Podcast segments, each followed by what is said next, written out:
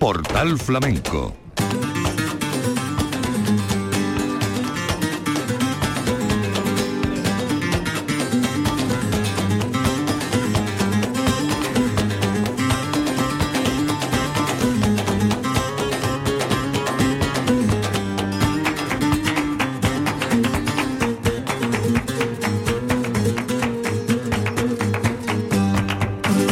Dios, señoras y señores, sean ustedes bienvenidos a este portal flamenco. Arrancamos la semana celebrando el Día de la Radio. Felicidades a todos los que han hecho posible la historia de este medio y felicidades a aquellos que son los verdaderos protagonistas, los oyentes, los que sois los verdaderos protagonistas. Y aquellos que han hecho de la radio y en la radio por el flamenco desde hace décadas que sea más conocido y que eh, encuentre la difusión necesaria. En ese menester estamos, en un día triste, un día en el que se despide a uno de los grandes artistas de la historia del cine en España, Carlos Saura, al que el flamenco le debe... Eh, varias películas maravillosas, entre ellas la trilogía que hizo, empezando por Carmen, con Gades, con Cristina Hoyo y con tantos artistas flamencos. Y por otra parte, eh, ese flamenco que dedicó eh, de una forma especial a retratar estampas tan distintas de nuestro arte hondo. Descanse en paz, eh, un gran fotógrafo, un gran cineasta y un gran aficionado como ha sido y lo seguirá siendo Carlos Saura. En este día de la radio, nosotros al pie del cañón ya estamos preparando para irnos a Jerez de la Frontera, para ofrecer como cada año eh, lo que ocurre en el Festival de Jerez, eh, con el que hoy abrimos la semana entrevistando a su directora, Isamay Benavente. Y antes que nada, recordando lo que ocurrió, que también lo vamos a hacer a lo largo de la semana, en la edición pasada. Y nos basamos para arrancar en los premios que se otorgaron en esta edición de 2022. El premio de la crítica que fue para Alfonso Loza por su espectáculo Espacio Creativo y también a Mercedes de Córdoba y su espectáculo Si Quiero, donde se, nos encontramos con dos premiados más, el guitarrista Juan Campayo, guitarra con alma de la Academia que entrega la Academia de Franco, el guitarrista y maestro jerezano, y también con el premio Revelación, la bailadora Águeda Saavedra. Pero vamos a empezar escuchando estos cantes y bailes de Alfonso Loza y su espectáculo Espacio Creativo, premio de la crítica en busca de la palabra de la entrevista con Isamay Benavente para hablar de la edición del Festival de Jerez 2023.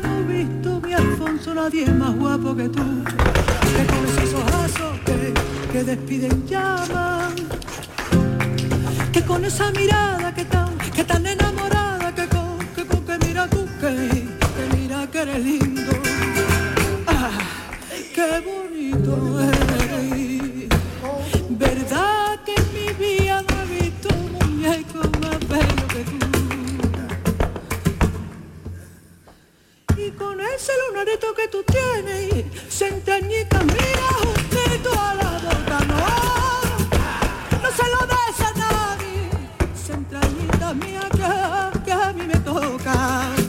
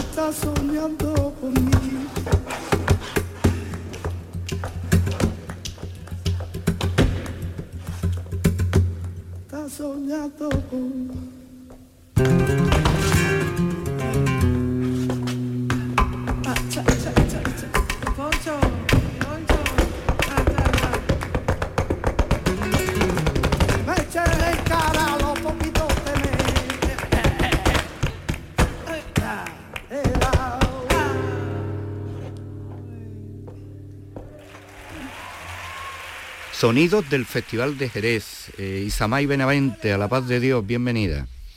Bien hallado. Bueno, eh, tenemos la mesa llena de papeles, eh, todos del Festival de Jerez, y no crean que nos sobran mucho, porque desde la nota de prensa que recoge y esboza lo que es el festival, con algunas claves y datos, como hemos anunciado al principio, 46 espectáculos, 13 de ellos son estrenos absolutos, 12 van a poder ver por primera vez en Andalucía gracias al festival, 40 cursos y talleres con eh, una ocupación que ya va a camino del 90, 100% en algunos de los casos, estamos hablando de mil plazas. Escenarios nuevos, una composición de programación que abre nada más y nada menos que el Ballet Nacional de España y que eh, abre eh, como ya decíamos al principio, distintos escenarios para distintos formatos. Eh, Isamay contenta este año con el festival porque, y es la pregunta, aunque la respuesta la vemos en los datos, eh, vuelve a, a tener el pulso de, sobre todo el público, se normaliza la asistencia al festival. Sí, esa es la gran noticia este año, ¿no? El público ha vuelto masivamente, los cursillistas han vuelto de forma eh, masiva y bueno, mm, yo pregunté antes de venir el viernes cuántas plazas quedaban y quedan menos de 40 plazas, mm, o sea, 30 y pocas plazas de curso de los mil. Y, hemos tenido que ampliar un curso. Eh, es decir, que yo creo que va a haber un lleno total y eso es buenísima noticia para el festival y para la ciudad, por supuesto.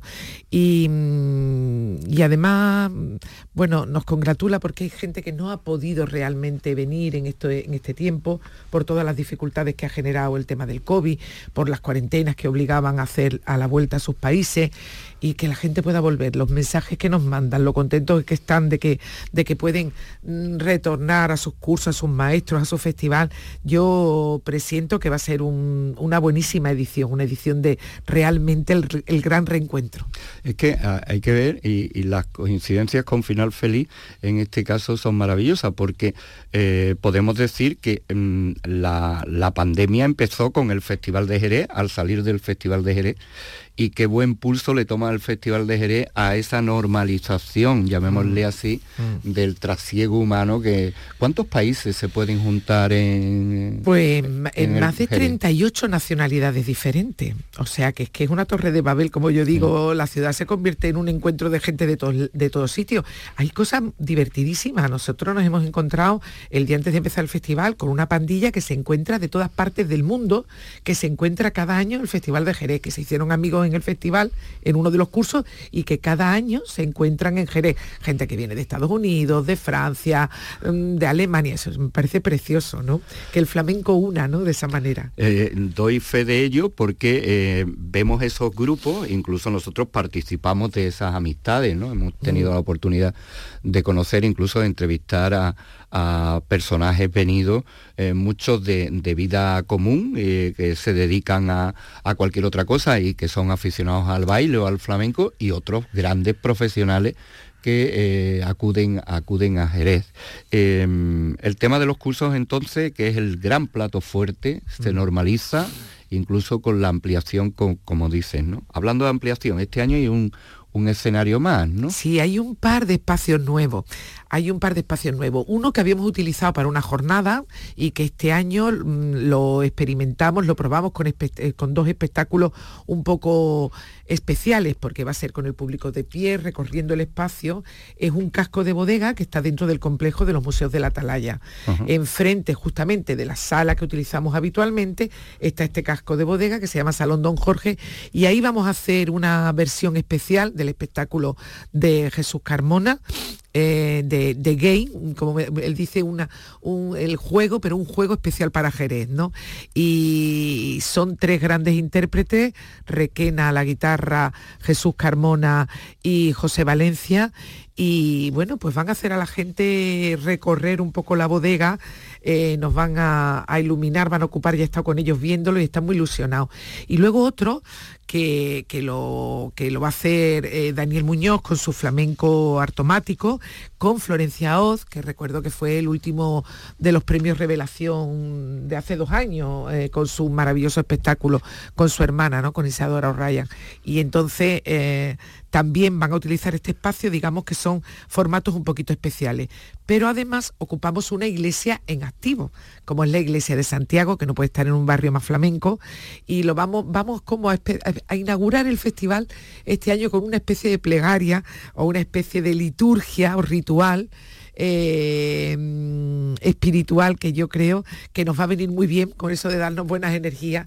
Y es un, ritual maravilloso que ha preparado José Maya con las voces de Rafael Jiménez de Falo y con Sandra Carrasco y yo creo que no va a dejar indiferente a nadie. Además, son, este, este concretamente es un espectáculo que hacemos abierto ¿no? para el público que quiera acudir a la, a la iglesia Y, pongo en valor también eso, el esfuerzo que hacemos por hacer programación en las peñas, en las iglesias, en determinados sitios, para que el público que habrá, no puede permitirse una sola entrada, pues que también disfrute del festival. Hablaremos de esa ampliación de hablamos de esa ampliación de escenario, pero también eh, a propósito tenemos que hablar de que el Festival de Jerez, aunque eh, pesa sobre el Teatro Villamarta, la Fundación y el Ayuntamiento, pues cuenta con unas colaboraciones muy especiales, entre ellas, bueno, la Diputación Provincial, pues, que entiende que es un festival de la, de la provincia, pero también el día de la presentación,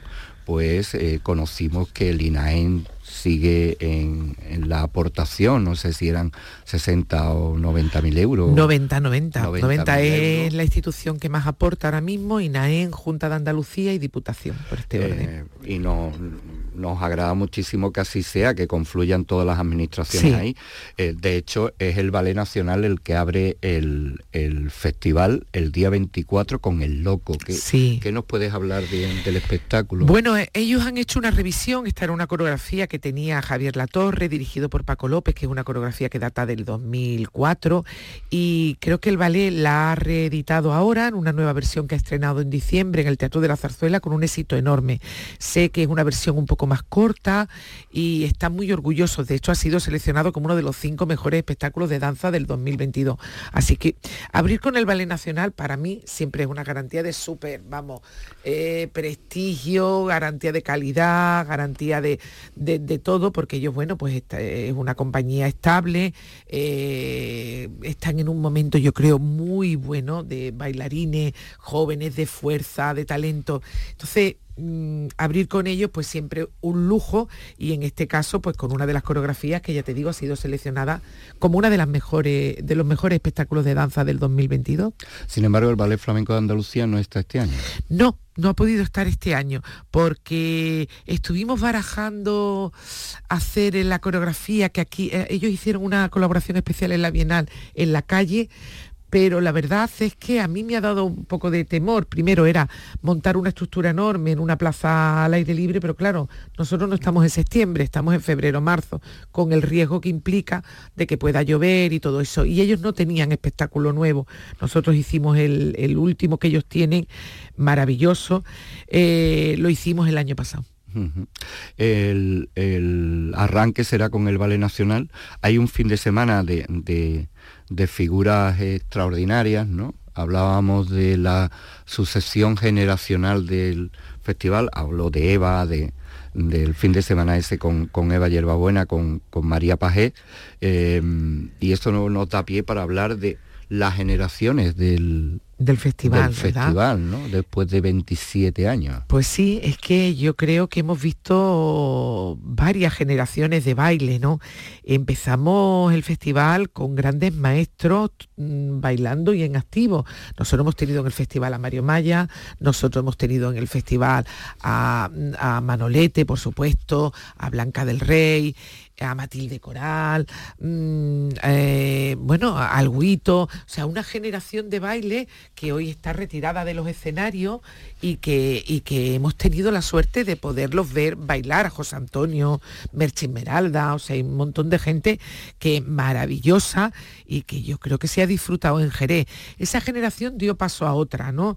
Que fue Bayerba Buena, que fue María Pajé, que fue, eh, bueno, Rafaela Carrasco, a la que hemos seguido toda su trayectoria, em, incluso un poco más jóvenes, yo, diría que esa está a caballo entre la segunda y la tercera, ¿no? Patricia, Ana Morales, eh, pero bueno, Manuel Liñán, Marco Flores, Olga Pericé, es una generación a la que hemos acompañado, vamos, desde sus primeros espectáculos en formato más pequeño, en formato solo, hasta ahora en el momento en el que está, que todos tienen premios nacionales, reconocimiento y es un lujazo.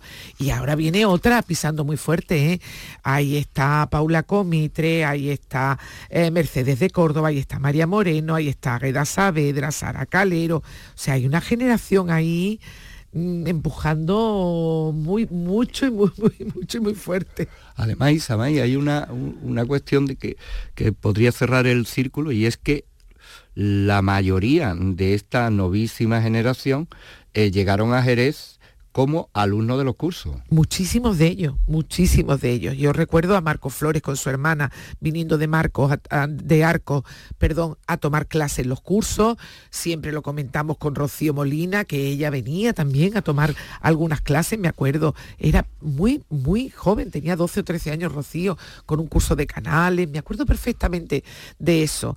Y, y es gente que ha crecido también viendo el festival, ¿no? Y ahora, pues esta gente, eh, está ahí Gema Moneo, Gema Moneo es jovencísima, Gema Moneo ha visto muchísimo en el festival, se ha formado con grandes figuras allí, entonces, bueno, pues eh, es, muy bonito eso, a mí me parece eso muy bonito, eh, que el festival le sirva de plataforma, le sirva de escaparate a sus proyectos, eh, en fin, Leonor Leal, por ejemplo, también, la jerezana, o sea, hay un montón de gente a la que hemos acompañado en su trayectoria y eso me parece una cosa muy importante y reivindico ese papel como festival hecho por un teatro público, ¿no? Donde no se apuesta solo por los, como yo siempre digo, los bestsellers, las compañías, los artistas más conocidos, los que tienen una demanda, sino también por los jóvenes para ir dándole su sitio y ir acompañándoles, ¿no? ¿Dónde está la consonante del festival, el conque del festival? ¿Qué es lo más complicado de armar eh, del festival? Bueno, yo siempre lucho contra la inercia, yo siempre lucho con que el festival ya es una cosa que funciona de por sí. Yo intento siempre dar alguna novedad, con un espacio nuevo, descubrir algún artista, sorprenderlos con alguna, eh, ya te digo, con algún recorrido nuevo por la ciudad, con algún, alguna sorpresa. No dar por hecho que el festival ya está hecho. Yo siempre me lo planteo así. Yo me planteo que tengo que seducir cada a esa gente que viene desde todos sitios. Y los tengo que seducir con una oferta imbatible. Y por eso me esmero muchísimo en hacer una programación muy variada. Yo siempre digo, y lo digo con todo el respeto del mundo, que es una muestra de la mejor cosecha del año, de espectáculos, de creatividad. Hablo de cosecha de creatividad.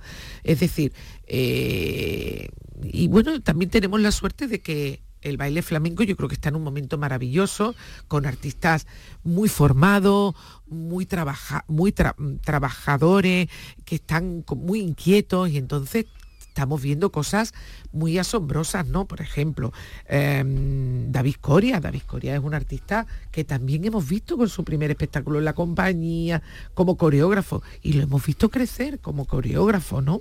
Mm. Al que hemos visto ya crecido, porque ya vino siendo un veterano, eh, parece que no cumple años, ¿no? Es a Kojima, que este año vuelve. Bueno, este año, por ejemplo, he preparado ese ciclo con un guiño muy especial. Eh, y le he dicho a, a, Kojima, eres el padrino de ese ciclo. Y es que el festival siempre ha intentado ser un festival abierto e invitar a artistas que trabajan el flamenco en otras partes del mundo. E invitarlos de igual a igual. Kojima ha estado con espectáculos, producciones grandes en el Teatro Villa Marta y este año hemos hecho un ciclo, vuelven los de Turín con su concurso, los días previos del festival, eh, tengo un espectáculo que se llama El Payo, el Guiri y el Gitano. quiero que me lo cuente ahora después, cuando acabemos con Kojima. Eh, y Kojima mm, representa un poco esa trayectoria del Festival de Jerez de apertura hacia esa gente que ama tanto el flamenco y que se lo, se lo trabaja y se lo eh, hace con mucha responsabilidad. Y por primera vez la compañía Hijastros de Alburquerque, uno de los festivales más antiguos de flamenco fuera de nuestra frontera, estoy contentísima de que vengan. Ellos han conseguido también unas ayudas por la embajada y estoy feliz, feliz de tener a hijastros también aquí. Así que ese es un pequeño ciclo dentro del festival con esa mirada hacia ese talento de fuera de, nuestra frontera. Kojima es que tiene todas las generaciones en, el mismo. Pero bueno, es, es tan generoso él siempre, Que él siempre ha invitado a gente que él adora bailando y que es de otro sitio. Yo siempre pongo de ejemplo el, espectáculo flamenco nauta, donde había brasileños, mexicanos, eh, eh, gente de, yo que no me acuerdo, chilenos, había gente de todo el mundo conformando ese espectáculo, ¿no? Era una declaración de intenciones, ¿no? Japoneses, por supuesto. Es decir, toda esta gente está amando el flamenco, trabajando el flamenco, respeta el flamenco y aquí estamos para enseñaros también cómo lo hacemos nosotros. Bueno, eh, lo que decía, ¿de qué va el espectáculo ese que tiene un punto cómico? Sí. ¿No? Porque Villascusa es un personaje eh, muy, muy especial, ¿no? El payo, el guiri y el gitano, Alejandro Villaescusa, Contino Bandesmar y el oruco. Efectivamente, pues mira, eh, yo creo que va a ser una sorpresita y una joyita dentro del festival. Es estreno en el festival, o sea que no lo hemos visto nadie, pero a mí me lo contaron y tal como me lo contaron le dije lo quiero, porque me enamoraron contándome el proyecto. Eh, vinieron a verme, me contaron el proyecto y me pareció tan bonito. Me dijeron una frase, es que da igual que sea guiri, payo o gitano, nos une nuestro amor al flamenco. Mm. Y, me, pareció que, bueno, pues que, eso es un poco la filosofía del festival, ¿no? Y, y, yo creo que van a jugar con esa ironía de dónde viene cada uno y de dónde esos orígenes y los prejuicios, pero que al final el flamenco une, ¿no? De hecho, los tres reúnen esa condición. Eh, uno que no es gitano, gitano y un, extranjero. Efectivamente. eh, Isamay, eh, hoy eh, está más ponderada la vanguardia en el, en el baile flamenco, en la danza flamenca que lo clásico. Yo mm, no me atrevería a decir eso. Es verdad que hay un movimiento de vanguardia importante, pero yo diría que lo que hay es una creatividad y una apertura de mira, porque vamos a ver, ¿lo que hace Eva es vanguardia o no es vanguardia? Yo creo que hace un flamenco de hoy, contemporáneo, pero ella siempre bebiendo de la tradición. Su baile no puede ser más rico, pero más tradicional. O, por ejemplo, o María, María tiene eh, eh, eh, unas puestas en escena maravillosas, cuidadísimas, actualísimas, pero ella su baile es un baile flamenco tradicional. Paula Comitre.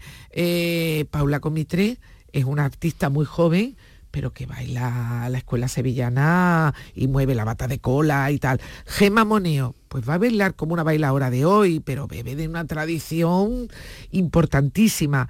Yo no tengo muy claro eso de que haya más de vanguardia. Yo lo que sí que creo es que los flamencos están ahora mismo abiertos a hacer un espectáculo más complejo, más con unas luces cuidadas, con una puesta en escena, con una dramaturgia, un ritmo, pero no necesariamente eso quiere decir que sea un espectáculo de vanguardia.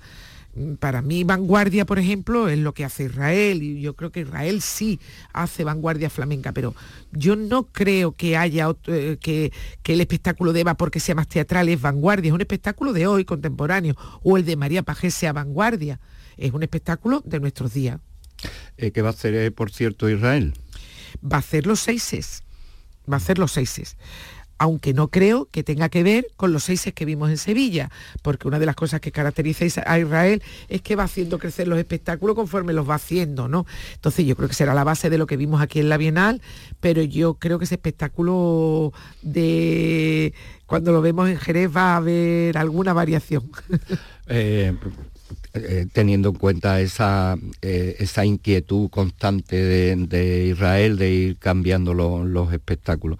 Hemos hablado de baile, que es el plato fuerte también, no solamente en lo didáctico, sino también en los escenarios, pero también un ciclo de cante, tenemos un ciclo de, de guitarra, por cierto que eh, ahí cumpleaños, ¿no? 40 años mm, de la música de Esperanza Fernández, lo que concierne al cante, y los 45, creo, de el guitarrista Gerardo Núñez.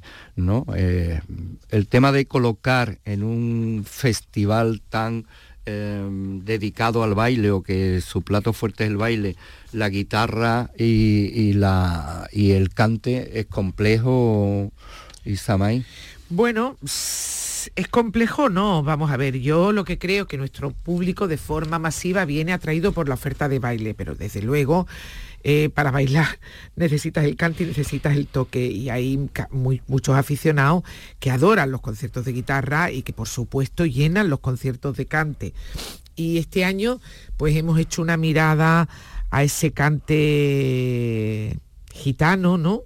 De raíz, eh, tanto de Jerez como fuera de Jerez, y a mí me parece que, no sé, quien sienta el baile no puede menos que pellizcarse con Tomás, con Esperanza, con Vicente, con la Macanita, con Pepe de Pura, un cantado con una voz maravillosa que, ha cantado tanto al, baile, ¿no? Hmm. O Londro, ¿no? O sea, no, yo, yo creo que el público viene masivamente por el baile, pero luego se encuentra con la guitarra y el cante y lo agradece mucho. El público agradece también, o agradeció en su momento, el cambio de las peñas al mediodía. ¿Se va, ¿Se va a seguir con esa dinámica? queremos presentar la semana que viene las actividades complementarias y, sí, las peñas van a tener encuentros al mediodía porque es una cita que yo creo que al mediodía... Eh, mm, ha encontrado su horario perfecto, es un horario además donde el barrio donde está radicada las peñas, la gente que convive con los visitantes. A mí me parece que esa convivencia es muy importante, no se daba tanto cuando era tan, tan tarde por la noche. Y luego la posibilidad de que para los que vienen a disfrutar del festival unos días puedan degustar algún plato en alguna peña, estar, mm. no sé, me parece de verdad muy, muy atractivo el horario y he estado con la Federación Local de Peña y ellos están encantados también. ¿El, festival sigue con coproducciones con otros festivales? ¿Cómo es esa relación?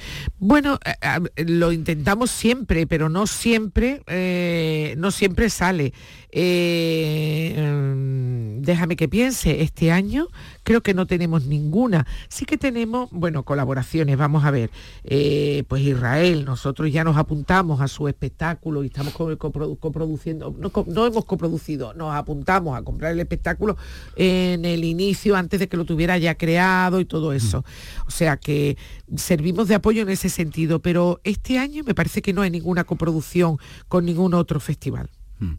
Y Samay, el tema del festival paralelo, el festival OFF, que sigue creciendo y que sigue teniendo una programación eh, especial, ¿no?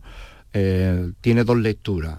Por una parte que es una competencia, entre comillas, al festival y por otra parte que alivia al festival con programación que no entra dentro del festival. Yo me quedo con lo segundo. Yo creo que a la larga el festival, más a la corta que a la larga, porque yo ya creo que con los años que llevamos también ellos han ido afinando también su oferta, ¿no?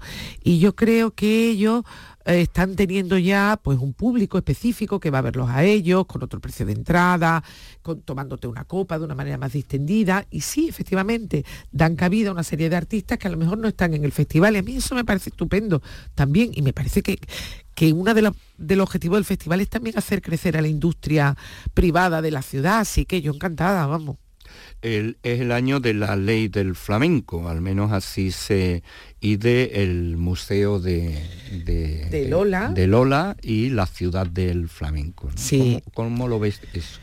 Bueno, yo eso lo veo todo positivo, todo lo que sea para cuidar, proteger nuestro patrimonio, eh, potenciarlo, en el caso de las casas del espacio de Lola, cultural de Lola Flores o el Museo del Flamenco de Andalucía que se abrirá en Jerez, pues es, es que no, vamos a ver, a mí no me puede parecer mejor.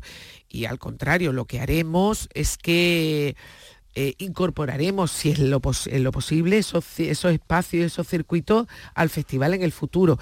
Este año no ha sido posible, me hubiera encantado hacer algo en el espacio de Lola, pero se inaugura después de que haya terminado el festival. Tiene prevista su inauguración para final de marzo. Pero, pero me encantará. Y va a haber en la ciudad bastante guiño con Lola, ¿eh? bastante guiño a lo largo de toda la programación flamenca del año. ¿Y de la ley del flamenco eh, has tenido oportunidad de de ver el anteproyecto? Yo no, la conozco en profundidad. He leído más, no lo he visto ahora con todas las alegaciones que se han ido aportando y todo eso. Creo que las partes están contentas, que se le ha permitido a todo el mundo o a casi todo el mundo participar y, y mejorar la ley que estaba sobre la mesa. Y a mí una ley que ayude a proteger el patrimonio me parece estupenda, estupenda. A mí me parece estupendo.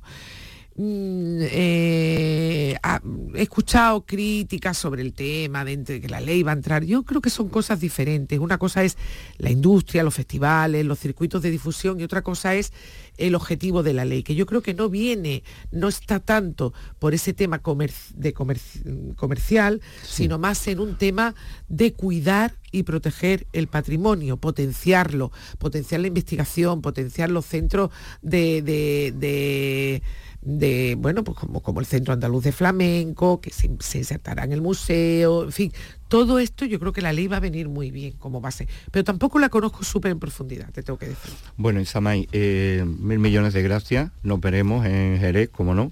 Eh, te deseo lo, mejor y que el Festival de Jerez, que le toma el pulso a cómo está la situación a nivel internacional, nos alegra muchísimo que la normalidad haya vuelto al festival. Sí, es una alegría para todos. Nos vemos en Jerez, te esperamos, a tus oyentes, por supuesto, a todos, y, pues con muchas ganas de comenzar y de disfrutar, porque yo creo que al final es eso, se trata de disfrutar de esos maravillosos artistas que tenemos en el flamenco. Pues aprovechamos para hacer memoria de lo que ocurrió el año pasado en lo que nos queda de, de programa.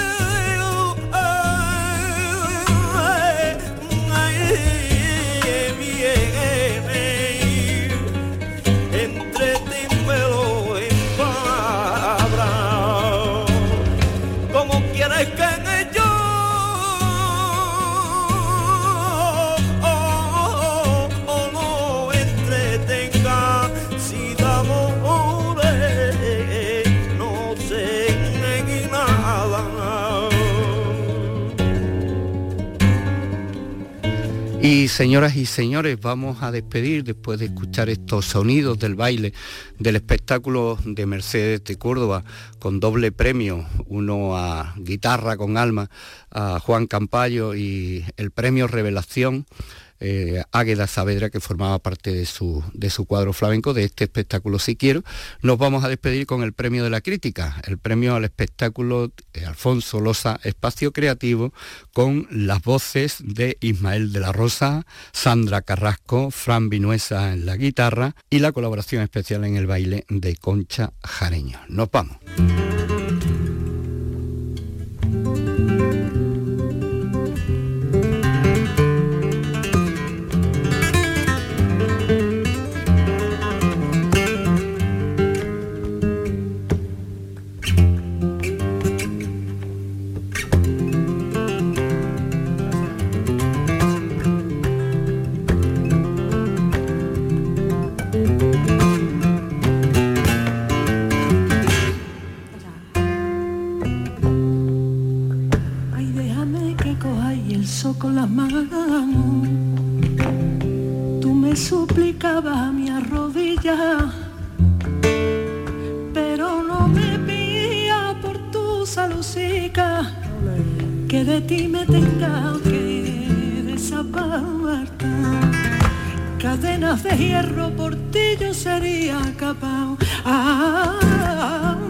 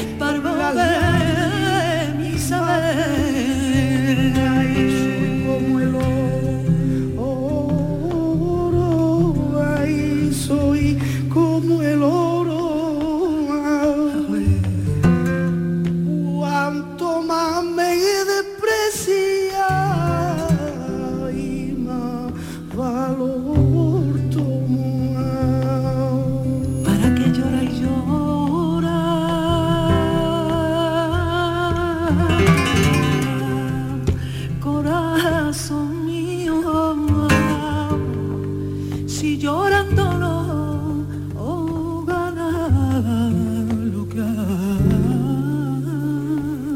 perdido.